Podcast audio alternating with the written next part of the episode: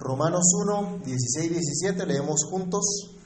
Porque no me avergüenzo del Evangelio, porque es poder de Dios para salvación a todo aquel que cree, al judío primeramente y también al griego. Porque en el Evangelio la justicia de Dios se revela por fe y para fe, como está escrito, mas el justo por la fe vivirá. Amantísimo Dios y Padre nuestro que estás en los cielos, una vez más nos acercamos a ti, agradecidos por tu palabra que edifica, exhorta y consuela nuestras vidas. Agradecidos por tu misericordia para con nosotros, mostrándonos tu buena voluntad a través de tu palabra. Por favor, oh Dios, bendice hoy la meditación en tu palabra, que seas tú cumpliendo tu propósito en nuestras vidas, que tu palabra corra, sea glorificada, que tu gracia, que tu bondad, Señor, una vez más sea sobre cada uno de nosotros y que, Señor, tu palabra haga lo que tiene que hacer en nuestras vidas para gloria de tu santo nombre. Bendice y prospera tu palabra en lo que tú la has enviado. En el nombre del Señor Jesús damos gracias. Amén. Pueden tomar asiento, mis hermanos. Después de dos años y medio de estar estudiando la carta a los romanos, no es tan fácil tratar de dar una conclusión general de la carta, de una carta tan rica, tan apropiada para la iglesia de nuestros tiempos como lo fue en la época del mismo apóstol Pablo. Pero trataremos hoy de concluir con un pensamiento central que está en toda la carta, que hemos dicho, aparece en toda la carta esta idea central.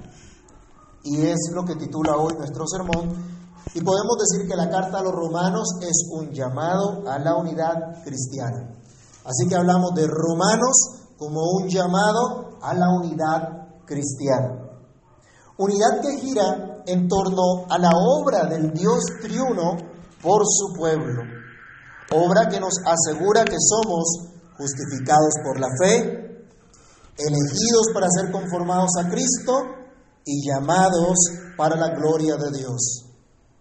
Nuestro resumen de Romanos está alrededor de estas cosas, producto o beneficio de esta obra de Dios en nuestras vidas.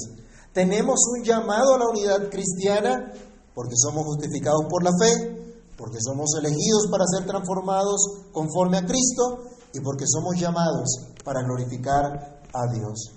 En un mundo pagano y sin esperanza, lleno de toda injusticia, lleno de toda perversidad, Lleno de toda clase de idolatría, se abre paso el mensaje del Evangelio, la buena nueva para todas las naciones. En medio del poder global que regía en la época del apóstol Pablo, donde la gente practicaba la adoración al Estado, se abría paso el mensaje de la verdad. Y esto es, solo hay un Dios, y es el Creador es el dueño de todo, incluso de nuestras propias vidas. Él es el Señor a quien debemos adorar. Este es el mensaje que llevaba Pablo por todo el mundo conocido entonces y que comparte también con sus hermanos que estaban en Roma, que hacían parte de la iglesia en Roma, y les llama a permanecer unidos en su llamado común. Fueron llamados a ser de Jesucristo fueron llamados a obedecer la fe, fueron llamados a crecer en la gracia del Señor, a creer y a disfrutar el poder del Evangelio, como señalan los versículos 16 y 17 que acabamos de leer en el capítulo 1. Esta buena nueva es la que debemos creer nosotros también hoy, es la que debemos predicar también nosotros hoy y la que debemos disfrutar en nuestra vida diaria. Es un mensaje poderoso que nos asegura que somos, en primer lugar, justificados solo por la fe. Justificados solo por la fe. Una y otra vez encontramos numerosas referencias a esta verdad, empezando por esta justicia que se revela de fe en fe, como leíamos en Romanos 1. Esta justicia que viene de Dios, esta justicia de la cual Pablo habla repetidamente en toda su carta, especialmente en los primeros 11 capítulos.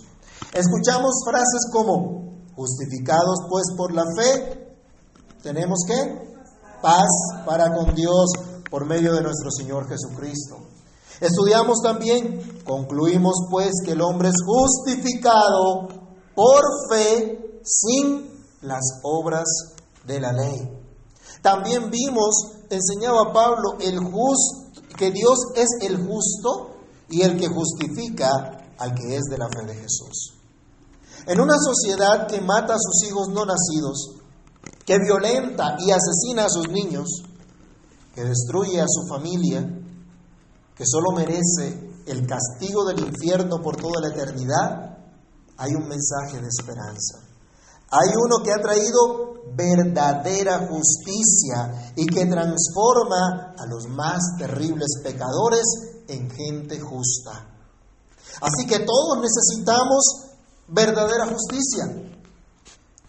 Todos gimen, todos claman por justicia, todos piden que se haga justicia. Si usted se sienta un ratico a ver noticias, ¿qué escucha? No escucha realmente buenas noticias, solo escucha de las maldades que se cometen a diario. Y decimos que se haga justicia. Y nuestra nación quiere justicia, pero no quieren recibir la justicia de Dios en Cristo. No quieren someterse a la justicia que se recibe solamente por la fe en Jesucristo. En los capítulos 1 y 2 de Romanos aprendíamos cómo el apóstol pone de manifiesto el triste estado de toda la humanidad. No solo de los paganos, sino también de los religiosos que de pronto creían que sus externalidades eran suficientes. Porque tengo esta nacionalidad, ya es suficiente. Porque tengo esta señal externa del pacto, esto es suficiente. Pablo les decía, no. Ustedes están en las mismas condiciones que aquellos paganos que en lugar de adorar a Dios, adoran, ¿qué cosa? ¿Qué adoraban los paganos en la época de Pablo? ¿Se acuerdan? Capítulo 1.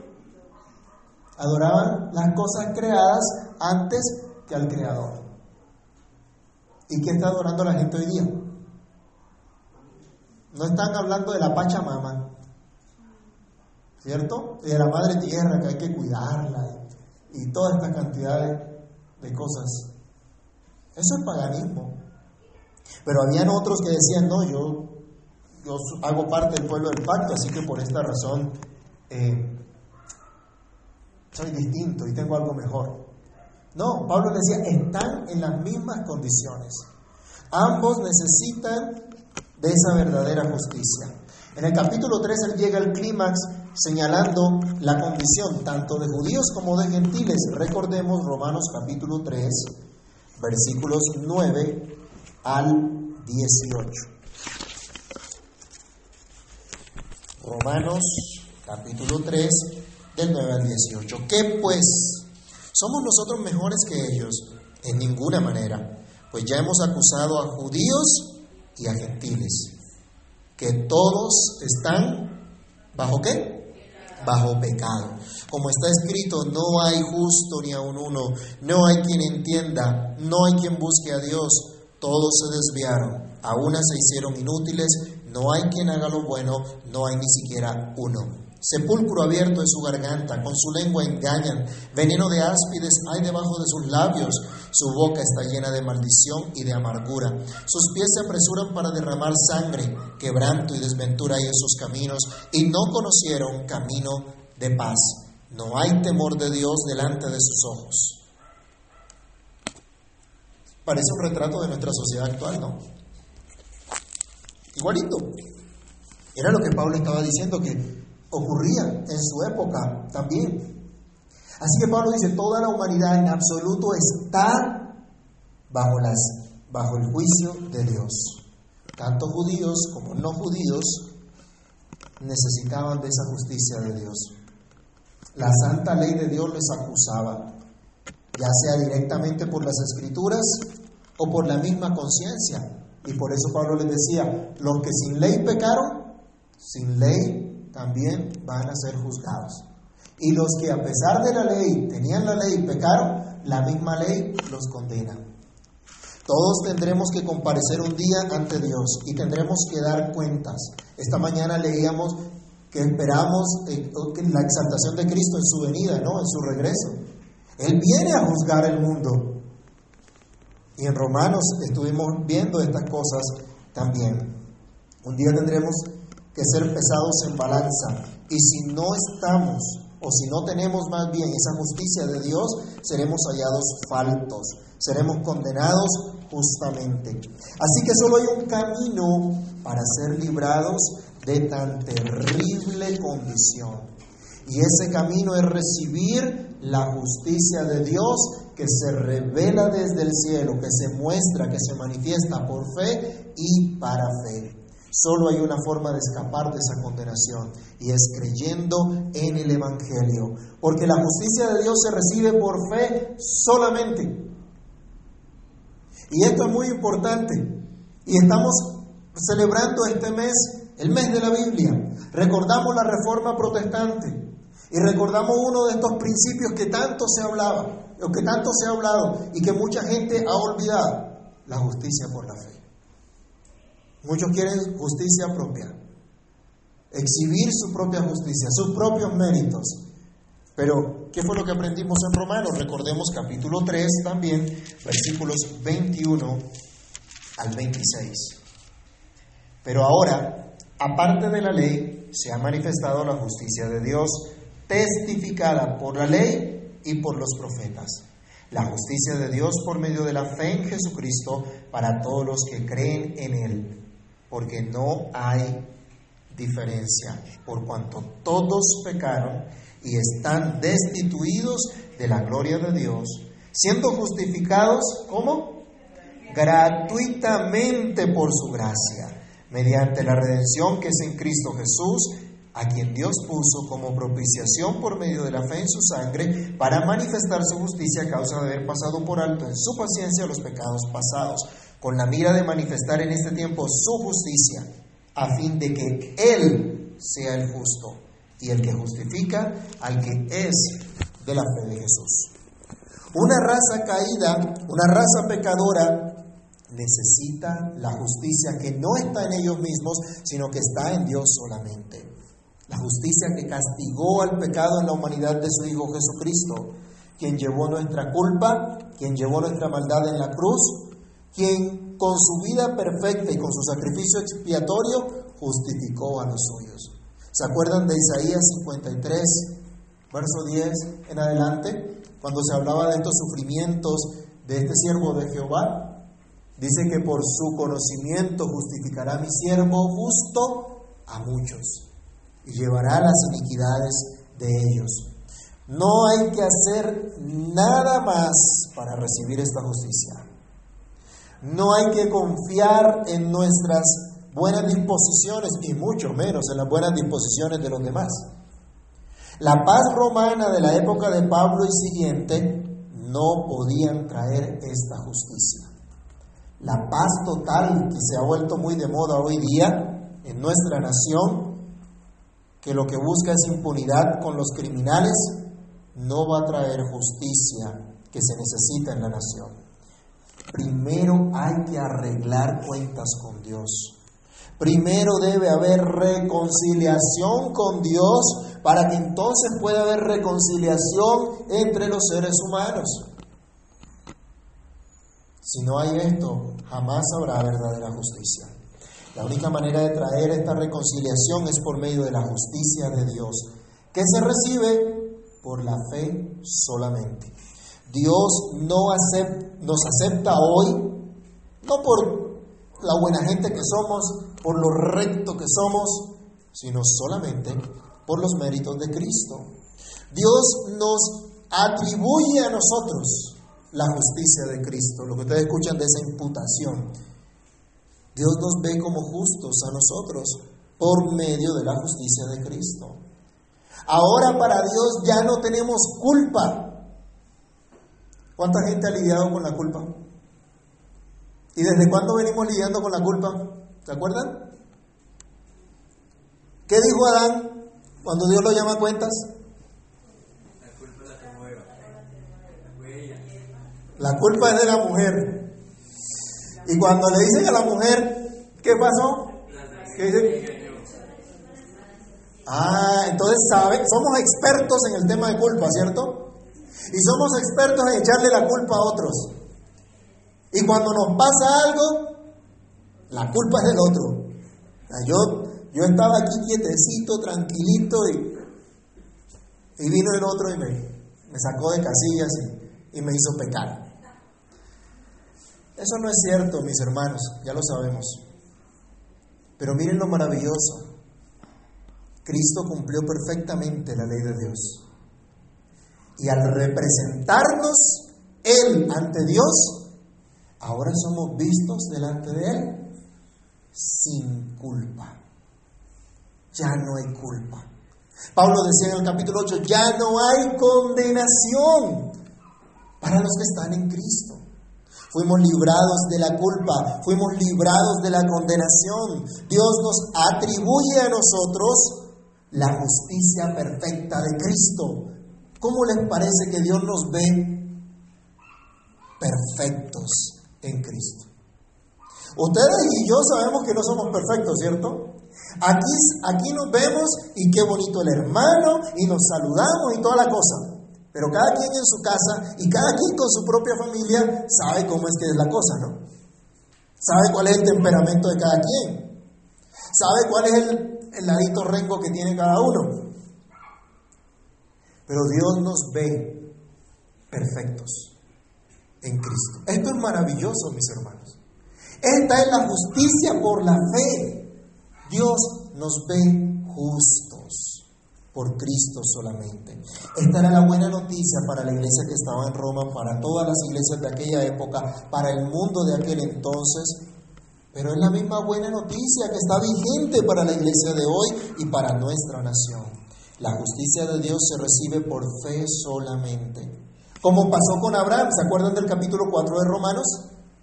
Allí se nos mostraba que Abraham le creyó a Dios y ¿qué pasó? Le fue contado por justicia. Y como pasa con la descendencia de Abraham, es decir, con todos nosotros que creemos, somos declarados justos por la fe solamente. Fue la obra de Cristo. Y por la obra de Cristo, Cristo es mi representante. Y por eso puedo venir hoy y presentarme ante Dios como un hijo amado, justo, libre de culpa, libre de condenación. Qué bueno, mis hermanos, es saber esto. Qué bueno saber que ya no hay condenación, que ya no hay culpa. Hay gente que todavía lucha con la culpa y todavía quiere flagelarse, ¿no? ¿Se acuerdan los que salían a darse en la espalda con unas bolas y unas cosas ahí para pegarse duro porque a flagelarse porque habían pecado, porque una cantidad de cosas para satisfacer a Dios de alguna manera. Ni usted ni yo podemos satisfacer a Dios por nuestros pecados. El único que pudo satisfacer su justicia perfecta fue Jesucristo, nadie más. Así que la justicia de Dios se recibe por la fe solamente por creer en Cristo, por mirar a Cristo. Él es mi representante, Él es mi justicia, mi santidad. Solo Cristo, solo por la fe. Pero esta justicia que se recibe por fe nos trae paz y nos trae vida. Durante, durante el orden del culto leíamos el Romano, eh, el capítulo 5 de Romanos que comienza diciéndonos justificados pues por la fe, tenemos paz para con Dios por medio de nuestro Señor Jesucristo. El que no tiene a Cristo está ya bajo la ira de Dios. El que no recibe la justicia de Dios por medio de la fe no puede tener paz. Así que no crean esos cuentos de paz total, no crean cuando un hombre les diga que les va a traer paz. No hay paz, dijo mi Dios, para los impíos. Y Dios es pues justo, y Dios está irado contra el impío todos los días. La sociedad pagana del tiempo de Pablo estaba bajo la ira de Dios todos los días, así como nuestra sociedad pagana de hoy está bajo la ira de Dios todos los días. Si no compare las perversidades que denunciaba Pablo en el capítulo 1 de Romanos, sino acaso no son las mismas que se ven hoy día. No es la, no es la misma historia. Y eso que nuestra sociedad es progresista. Pero aquellos que se someten a la justicia de Dios por medio de la fe, tal justicia les trae paz con Dios. Ya no son sus enemigos, sino que son convertidos en hijos de Dios, coherederos con Cristo y reciben el espíritu de adopción por el cual pueden clamar Abba Padre. Los que reciben esa justicia aquí y ahora ya gozan de vida nueva, una vida de esperanza en la gloria de Dios, una vida de consuelo en medio de las aflicciones, aguardando la manifestación gloriosa de nuestro Señor Jesucristo. Viven ahora unidos a Cristo en su muerte, pero también en su resurrección. Y ahora viven para Dios, para agradar a Dios. Los que en verdad han recibido la justificación por la fe están muertos al pecado, pero vivos para Dios, como aprendimos en el capítulo 6 de la epístola. Y aunque luchen todavía con el pecado que aún queda en su humana naturaleza caída, como vimos en el capítulo 7, son fortalecidos por el Espíritu de Dios que habita en ellos, como se nos enseña también en el capítulo 8. La iglesia entonces, conformada por gente de todas las clases, de todos los pueblos, de todas las condiciones, tienen una misma justicia. Ninguno puede jactarse de nada. Todos están realmente en igualdad de condiciones delante de Dios. Todos necesitan esa justicia que se revela desde el cielo, la justicia de Dios por medio de la fe en Jesucristo solamente. Esta buena nueva es lo que nos une como miembros del cuerpo de Cristo. Esta es la verdad que debemos proclamar. Este es el mensaje que debemos, que, debemos anunciar y no podemos cambiar. El mensaje en el cual siempre debemos descansar. Todos tenemos una misma justicia. Somos justificados por la fe solamente. Pero otra razón que vemos a lo largo de la carta para llamarnos a esta unidad cristiana es que somos elegidos para ser conformados a Cristo. La justificación se recibe, ¿cómo? Por fe solamente, no por obras. La justificación se recibe por fe solamente, pero esta justificación no viene sola. No es lo único que Dios nos da, no es lo único que Dios hace, sino que viene con más beneficios para el creyente. Así que tenemos en común también como una sola iglesia que debe atender este llamado a la unidad, fuimos elegidos. Todos los que somos parte de la iglesia fuimos elegidos para ser conformados a Cristo. Este es nuestro segundo punto. Ya venía diciendo que la justicia verdadera trae también una vida nueva, de paz, de comunión con Dios. Gracias a la obra del Espíritu Santo, la obra de santificación, sobresale en este capítulo 8 de Romanos.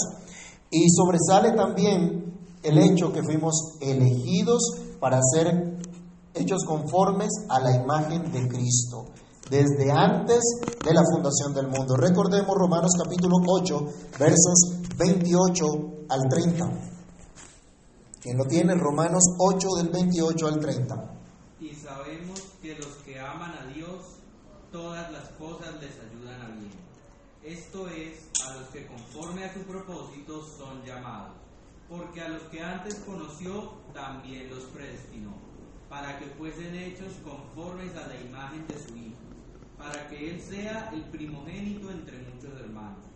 Y a los que predestinó, a estos también llamó, a y a los que llamó, a estos también justificó, y a los que justificó, a estos también glorificó. Miren qué maravilloso, mis hermanos, que este llamado que tenemos a la unidad cristiana, no, no se basa en, un, en una contingencia, en un plan B que Dios hizo, que algo se le iba saliendo de control, sino que obedece al cumplimiento del designio de Dios, al cumplimiento del plan de Dios, que seamos hechos conformes a la imagen de Jesucristo. Ese es el plan eterno de Dios y se lleva en el tiempo para aquellos que Él predestinó, que Él escogió desde antes de la fundación del mundo. Así que mis hermanos, no es extraño para un creyente ser conformado a la imagen de Cristo, parecerse más y más a Cristo. No es extraño, ese es nuestro deber, ese es nuestro llamado. Una iglesia que no se parece a Cristo, ¿qué pasa? No puede ser iglesia. Será cualquier otra cosa, pero iglesia no es. Un cristiano que no está comprometido con Cristo, que no refleja a Cristo, ¿qué pasará? ¿Qué diríamos? Por su fruto los conoceréis, dice el Señor. Maravillosa la doctrina de la elección. Romanos lo vimos. Él nos predestinó. Pero pocos toman en serio esta doctrina. Algunos creen que son elegidos y por lo tanto pueden vivir como se les dé la gana. Olvidan que fuimos escogidos para ser conformados, moldeados a la imagen de Jesucristo.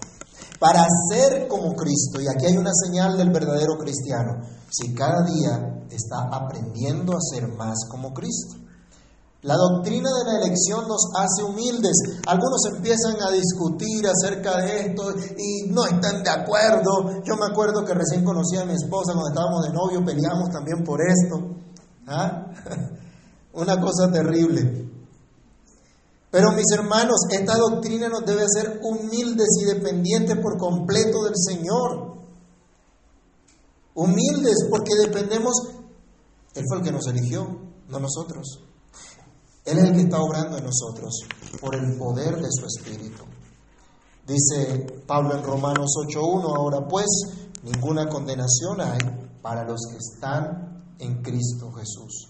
Los que no andan conforme a la carne, sino conforme al Espíritu. Los que no dependen de sus fuerzas y mucho menos de su naturaleza caída, sino que dependen del poder del Espíritu de Dios. Es el Espíritu de Dios el que trae a nuestras vidas ahora pensamientos nuevos que honran a Dios. Es el Espíritu Santo el que actúa ahora en el cristiano que cambia su motivación y que busca glorificar a Dios en todas las cosas, por insignificantes que éstas puedan parecer. Fuimos elegidos para ser conformes a Cristo por medio de la obra del Espíritu de Dios que no solo nos da la capacidad de creer, sino que también nos atestigua que somos hijos de Dios. Romanos 8, 16, el mismo Espíritu nos dice, nos habla, nos atestigua que somos hijos de Dios. Es una nueva condición la que tenemos ahora. Pero también el mismo Espíritu que hace, Romanos 8, 26 al 27, recordémoslo rápidamente. está comprometido con nuestra santificación. Romanos 8, 26 y 27, ¿qué dice? Y de igual manera, el Espíritu nos ayuda en nuestra debilidad. Pues que hemos de pedir como conviene, pues que hemos de pedir como conviene, no lo sabemos, pero el Espíritu mismo intercede por nosotros con gemidos indecibles. Mas el que escudriña los corazones sabe cuál es la intención del Espíritu, porque conforme a la voluntad de Dios intercede por los santos. Es ese mismo poder del Espíritu de Dios el que logra la verdadera unidad de la iglesia. Algunos quieren una unidad así, con los dedos bien abiertos, ¿cierto? Pero necesitamos una verdadera unidad que sostenga pero el que produce esa verdadera unidad es el Espíritu de Dios. Es el único que puede dar una verdadera unidad. Y nos está diciendo, miren, es el Espíritu del cual ustedes, ustedes dependen. Los capítulos 14 al 16 estudiábamos acerca de nuestros deberes como cristianos de propender por esta unidad. Pero Pablo decía que era el Espíritu el que podía ayudarnos amarnos unos a otros, a cumplir nuestros deberes cristianos. Recordemos acá, mis hermanos, que la tarea del Espíritu de Dios no es hacer sentir calorcitos o corrientazos, ni risas, ni llantos, ni caídas al piso, ni ninguna cosa extraña que embusteros, mercaderes de la fe, han querido hacernos creer. Hacernos más como Cristo es el empeño del Espíritu de Dios que mora en nosotros. ¿Cómo sabes si tienes el Espíritu de Dios? ¿Porque hablas una jeringonza? No, porque te pareces más a Cristo. Porque el carácter de Cristo está siendo formado en tu vida. Esa es la única evidencia. No es porque le dices a Rambo que saque la bazooka. no. Es porque el Espíritu de Dios te está haciendo más y más como Cristo. Nos asegura que fuimos elegidos para este fin, ya que somos más que vencedores. Dios nos predestinó, Dios nos llamó, nos justificó y nos glorificó en Cristo. Así que si Dios es por nosotros, ¿quién contra nosotros? Precioso el pasaje de Romanos 8, 31 al 39. ¿Quién acusará a los escogidos de Dios? Él es el que justifica. Cuando tenemos niños chiquitos, he dado este, este, ejemplo y alguno hace una pilatuna, ¿qué es lo que ocurre? Empiezan a acusarse, ¿cierto?, el uno al otro. Yo no fui, nadie fue. Se rompió la losa solita. Nadie fue. Y empiezan a acusarse. Nosotros a veces luchamos todavía con la culpa. Se nos olvida que Cristo llevó nuestra culpa. Pero Pablo dice, ¿quién va a acusar a los escogidos de Dios? Dios es el que justifica. Cristo fue el que murió, el que resucitó. Cristo es el juez, pero también es nuestro abogado. Así que, ¿quién acusará a los escogidos de Dios? Y luego él dice, ¿quién podrá separarnos del amor de Dios en Cristo Jesús? ¿Quién? Dice, ni la vida ni la muerte. Por eso cantábamos ahora rato, si vivimos, para Él vivimos. Y si morimos, para Él morimos. Sea que vivamos, sea que muramos del Señor somos. Así que ni la vida ni la muerte nos puede separar del amor de Dios en Cristo. Pero tampoco los demonios, tampoco los gobiernos nos pueden separar de Cristo. Hermanos, hay leyes ahora mismo que se están levantando en contra de lo que dice la Biblia, en contra de lo que es la familia. Y la iglesia tendrá que decidir entonces a quién va a obedecer. ¿Obedezco al Estado que se cree Dios o obedezco al verdadero Dios? Obedezco su palabra. ¿Cómo voy a criar a mis hijos? ¿Como me dice el Estado o como me manda Dios? Aunque esto implique un choque contra el Estado y contra las autoridades, contra las instituciones, que si bien fueron establecidas por Dios, se han desviado y no cumplen con su papel, no cumplen con su deber, con su llamado. Pero ni eso nos puede separar del amor de Dios. Ninguna cosa. Y Él dice ni lo alto, ni lo profundo, ni lo presente, ni lo porvenir. ¿Qué nos espera mañana? ¿Que suba el dólar otro poquito? ¿Que la situación económica se apriete todavía más? Mis hermanos, nada nos puede separar del amor de Dios en Cristo. Dios sigue al control. No tengamos miedo.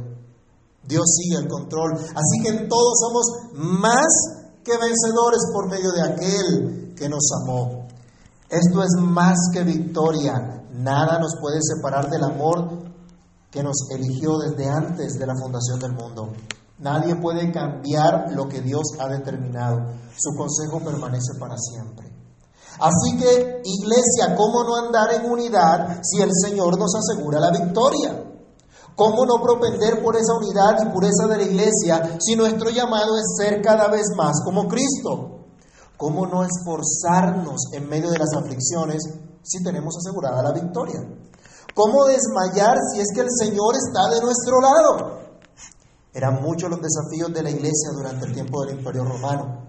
Son muchos nuestros desafíos hoy día pero el Señor sigue siendo el mismo y su verdad sigue siendo la misma. Él nos escogió desde antes de la fundación del mundo para ser hechos conformes a la imagen de su Hijo. Y ante todo lo que podamos enfrentar, Él nos asegura su victoria. Él está con nosotros. Finalmente, otra idea principal a lo largo de la carta es el llamado a la unidad cristiana. En el llamado a la unidad cristiana es que somos llamados para glorificar a Dios. Recordemos por favor Romanos capítulo 15, versículos 5 al 6. Romanos 15, del verso 5 al 6.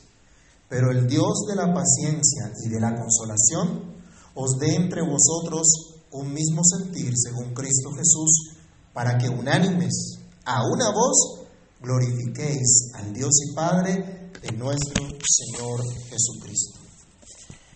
Repetimos una y otra vez que nuestro propósito en la vida es glorificar a Dios y gozar de Él para siempre.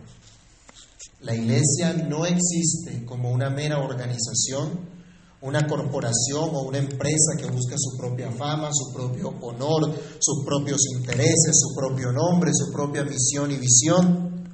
La iglesia existe para dar gloria a Dios. De lo contrario, no es iglesia. Ha perdido su razón de ser.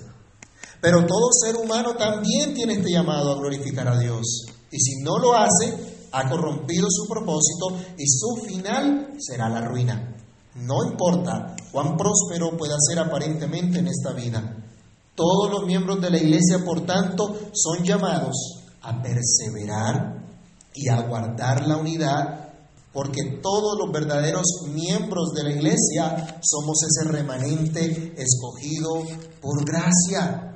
Los capítulos 9 al 11 han demostrado que esta elección de Dios es de pura gracia, para alabanza de su misericordia, para su propio reconocimiento, para manifestar su poder tanto en los vasos de misericordia como en los vasos de ira. En los primeros Dios muestra su gran bondad, su infinita gracia, pero en los vasos de ira manifiesta su justicia eterna, que castiga el pecado y que de ningún modo tendrá por inocente al culpable. Pablo advierte también que no es de todos la fe, cuando le dice a los hermanos ya despidiéndose que tengan cuidado con los falsos maestros. La iglesia es realmente ese remanente, ese resto pequeño, esos pocos que entre la gran masa de seres humanos han sido escogidos por pura gracia sin merecerlo, por el puro afecto de la voluntad de Dios, aquel que nos quiso amar en Cristo. Dios quiso amarnos y si en verdad nosotros hemos creído en Cristo como nuestro sustituto, como aquel que llevó nuestros pecados y nos hizo aceptos ante Dios, es solamente porque somos parte de este remanente escogido por gracia. Así que, ¿cómo no reconocer esta gracia al procurar la unidad de la iglesia del Señor? ¿Cómo no disfrutar del privilegio de pertenecer al pueblo escogido de Dios, a este remanente? Por ello mismo, también somos dedicados a Dios, que es nuestra suprema autoridad. Dios nos escogió en Él desde antes de la fundación del mundo. Dios nos hizo su pueblo, pero Dios nos demanda total dedicación a Él, total servicio. ¿Se acuerdan de Romanos capítulo 12, versículo 1? ¿A qué nos llama? A que nos presentemos a Dios como, como un sacrificio vivo, santo, agradable, que es nuestro culto diario a Dios, nuestro culto racional, con entendimiento, y que no nos conformemos a este siglo, nos llama también la Escritura, sino que renovemos nuestra manera de pensar. No vivimos para nosotros, sino para el Señor. Así tampoco morimos para nosotros, sino para el Señor. No nos servimos a nosotros mismos, sino a nuestro Señor Jesucristo. No podemos mezclarnos con este mundo, no podemos pensar como piensa este mundo, sino considerar que absolutamente todas las cosas pertenecen a Dios.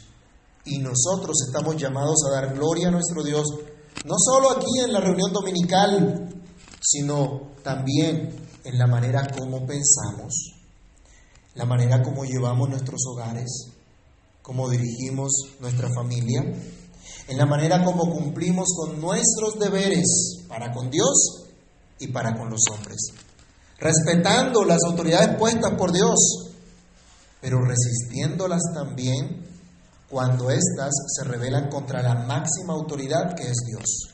Aprendimos que Dios es nuestra máxima autoridad, no el Estado, y que las autoridades deben someterse a la autoridad suprema que es Dios. Así pues, con esta forma de pensar, de ver el mundo, con esta cosmovisión de Dios como el creador, reconocemos que el Señor Jesucristo es nuestra suprema autoridad, nuestro Padre Celestial, nuestro Salvador, y reconocemos que somos llamados a estar y a trabajar unidos como iglesia para exaltar a nuestro Dios. Estos deberes cristianos listados en los capítulos 13 al 16 buscan solo glorificar a Dios. Pablo luego de saludar especialmente a varios hermanos, capítulo 15, 16, termina su carta con una hermosa doxología recordando el inicio de su carta, fascinado por esa grandeza de la majestad de Dios, por esa gracia con la cual Dios quiso dar a conocer el misterio que estaba escondido desde tiempos antiguos, pero que por sus profetas y por la predicación del Evangelio se ha dado a conocer que Dios llamó a los gentiles para que glorifiquen a Dios. Así que él decía, a Dios sea la gloria por medio de Jesucristo para siempre. Termina exaltando al Señor. Y este es nuestro llamado, hermanos míos, exaltar a nuestro Dios como iglesia, como pueblo escogido de Él, desde nuestra iglesia local, desde nuestro hogar, desde nuestra sociedad. Dios nos equipó con diferentes dones para colocar al servicio de los demás, para mostrar esa unidad del cuerpo de Cristo. Haciendo esto, estaremos cumpliendo con nuestro llamado de dar gloria a nuestro Dios. Si te reconoces hoy como cristiano, como parte de ese cuerpo de Cristo que es la iglesia, en la carta a los romanos encuentras un llamado a la unidad cristiana. No puedes seguir pensando como el mundo. No puedes seguir viviendo como el mundo. Si en verdad has recibido la gracia de Dios y crees en Cristo como tu Señor y Salvador, has sido unido a Cristo, pero también a su cuerpo que es la iglesia. Y como todos los demás, has sido justificado por la fe solamente. También has sido elegido para ser conformado a la imagen de Cristo. Y como todos los demás cristianos, eres también llamado para glorificar a Dios. Solo esta buena noticia puede dar sentido y dirección a tu vida. Si sigues otro camino, irás a la destrucción. Pero confío que si me oyes hoy, el Señor obrará para darte fe y darte justicia y llamarte a vivir para su gloria. Así que gracias a Dios por esta preciosa carta llena de gracia, llena de la misericordia del Señor, de su amor para con su iglesia, de dirección para los suyos. Gracias a Dios por este llamado a la unidad cristiana y quiere el Señor permitirnos obedecer este llamado. Amantísimo Dios y Padre nuestro, en el nombre del Señor Jesús te damos muchas gracias por tu misericordia y tu bondad una vez más, por tu palabra.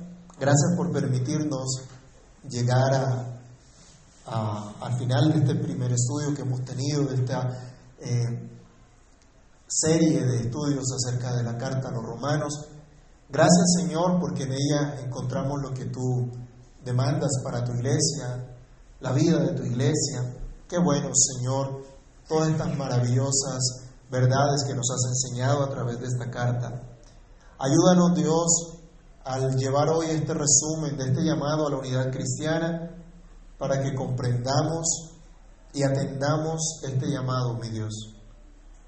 Todos estamos en las mismas condiciones, tenemos la misma justicia, la misma necesidad de justicia, la justicia por la fe que solo tú nos das. Como iglesia somos llamados a ser conformados a la imagen de Jesucristo, a ser cada día más como Cristo. Y esta es la obra de tu Espíritu en nosotros. Anhelamos, Señor, que esta obra se cumpla en nuestras vidas, que podamos crecer unidos, Señor, y que podamos ayudarnos unos a otros para crecer en ese conocimiento tuyo y a ser moldeados a la imagen de Cristo. Ayúdanos, Señor, para comprender que cada uno de nuestros deberes, en realidad, lo único que buscan es glorificarte a ti. que lo podamos comprender, que lo podamos entender, que lo podamos vivir, Señor.